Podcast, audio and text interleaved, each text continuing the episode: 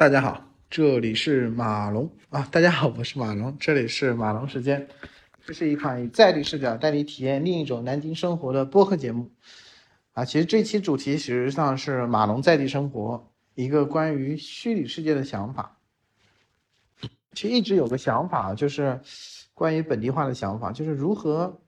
让我们每个人的行为啊产生价值。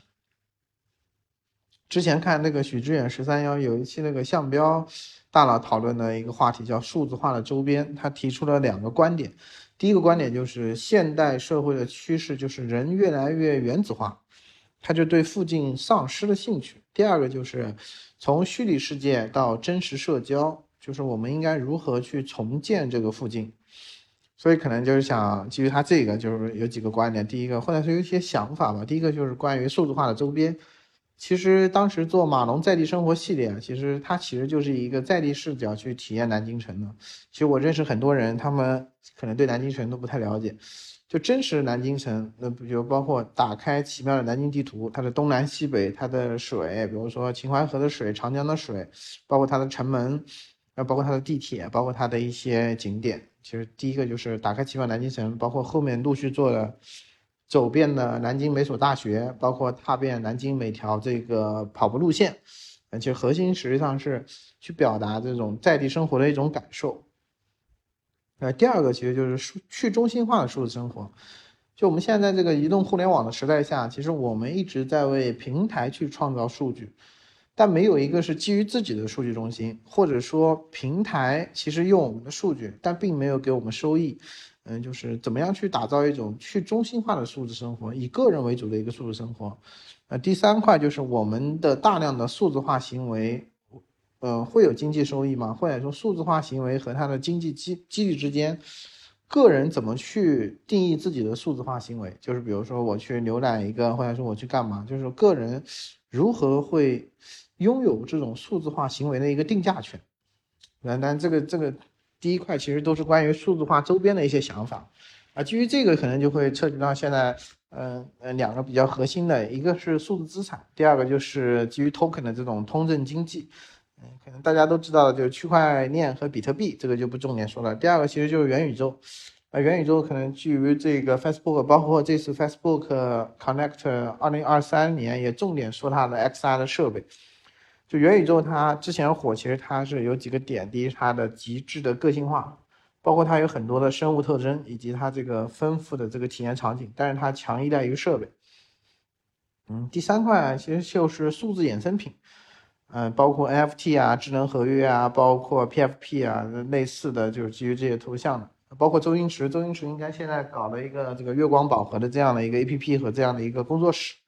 嗯，他其实是想。怎么样让 NFT 的这种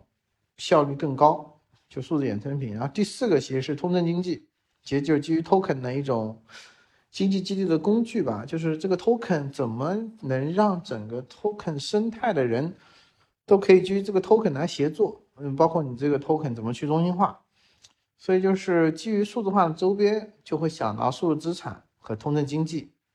然后这里面会打个岔，就是，嗯，我会想到一些。呃，基于 PUI 的小游戏啊，不知道大家有没有玩过？第一个就是宝可梦的这个宝可梦 Go，它其实是一张捕捉类游戏，啊，就是我的摄像头，比如说我针对一个建筑物，我就可以抓到小精灵。但是它所有的小精灵其实还都是基于平台去投放，但是呢，它整体会有一种很虚拟的场景，就是我在真实的场景中，比如我对着南京紫峰大厦就可以抓到一个小精灵，就是它可能有它的一些这个投放 NPC 的一些投放机制啊。包括它的副本的一些投放机制，那第二块其实就是 LBS 的一些产品，包括最早的 PC 端的一些 LBS 产品，包括街旁啊很多，那可能现在这些已经都没有了。但是现在随着移动的这个进展，那很多应用都是基于 LBS 的，但 LBS 里面大量的权益啊，或者说大量的玩法，其实也都是平台去投放。呃，我们实际上在每个平台中。比如说在高德里面的 LBS，或者说在美团里面、在闲鱼里面的 LBS，它其实都是基于平台去投放，而且它平台投放的更多的是面向电商的一种 LBS，嗯，也可能是像类似陌陌这种，它可能是，嗯，也差不多，但是它核心点还是在于，然后最近线下很火的这个猫捉老鼠游戏，啊，不知道大家有没有玩？就比如说围绕一个，然后有人养猫，有人养老鼠，它其实也是一种基于 PUI 的一种互动。我可以算出来人与人的一个距离，然后基于这个距离，我会去做一些互动。所以就回到啊，这次的这个想法，就是关于这种虚拟生活想法的一个核心啊，基于南京生活的一个虚拟事件啊，其实嗯，我不知道大家个人怎么感受现在这种数字啊和生活啊之间的关系。想，呃，理论上我想创造一种，或者这个想法是创造一种更好、更有趣的一种生活，或者更好、更有趣的一种旅游体验。这个想法大约诞生在一五年，当时我记得我是做旅游的，然后我们做这个行程玩法的时候，就有一个核心的一个 workshop 讨论的就是我们怎么去深度体验一个城市。我当时想法就是，比如说我在来南京，啊，我在各个景点、各个 POI 里面，我会藏一些红包啊，或者藏一些攻略。啊，这些呃玩法的玩家或者说游客，他需要到这个景点去 check in，check in 的时候，他就可以挖出来，把这个前面人埋下的东西挖出来，就是这样的一种玩法。但是呃，可能以前的技术条件不具备，或者说在 PC 端这个东西完全不具备。但是随着现在定位的技术、地图的技术，呃，可能会实现。所以我认为它整个可能是这个虚拟世界可能包括四块。第一块是完全基于这种 PUI 的一套经济的一个激励系统，就是我们是完全基于 PUI 去做的，然后这样会形成个人和 PUI 的一个数字网络。比如说我这个人，我在所有 PUI 大中，我会形成一个数字网络。啊，第二个阶段就是基于这个 PUI 投放，就是我们所有的数字资产是基于 PUI 来投放的。当然要强调一点，就是 everybody，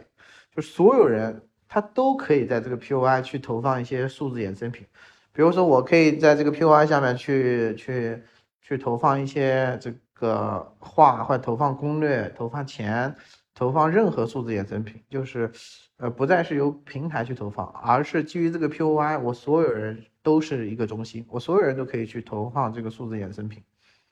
那第三块就是我们怎么去获取这个经济收益，就任何人到这个 POI 的情。到一个指定的 POI，它可以基于这个前面的人的一些投放，或者基于这个去中心化的一些投放，但我只要到这个 POI，我可以提取到这个 POI 上面的所有的去中心化的投放的一个数字衍生品，啊，但是它可能获取的动作可能还是偏向于 LBS 这种，比如说或者是偏向于 Token 这种，比如说我到了某个大学，到某个景点，到某个餐饮物业，或者是到某个学校，啊，从事某个体育运动。然后听一场音乐会，然后做一次美容，或者是去，比如去 KTV，类似这样的，就是我们所有行为都是理论上都是基于 PUI 的，就是我上一个基于 PUI 的人，我可能会在这个 PUI 去做一些数字衍生品的一个投放，但是我后面来的人，我只要在这个 PUI 场景，我就可以获取这个这个经济经济经济激励，但是基于上一个人投放。呃，第四点其实就是。整个这个这样一套基于 PUI 的一个经济激励系统，它应该怎么样去各个角色怎么协作？比如说我是品牌方，我是消费者，我是达人，嗯，就是我是 KOL 或者 KOC，就是我哪些人是提供服务的，我哪些人是比如说可以去再投放的，我怎么样去转化，怎么样再去转让，就是就是 C 端、B 端、平台端或者去中心化端或者 PUI 本身。那怎么样去协作？这可能没想清楚啊。但是我个人感觉这是一个具有 PUI 的一个真实的一个虚拟世界。就是比如说，假如说未来有一个人来南京，他可能是通过这样的一个应用，他就可以深度的去和南京的所有去中心化的人互动。那包括《原神》这个游戏，其实也是，它更多的是一种呃成长类游戏，或者说你也不知道结果是什么。就是嗯，我不知道大家能不能听懂这样这样的一种产品想法。但核心的观点其实还是就是说，它是一个基于 PUI 的，嗯，一种尝试吧，或者说是一种一种一一种激励。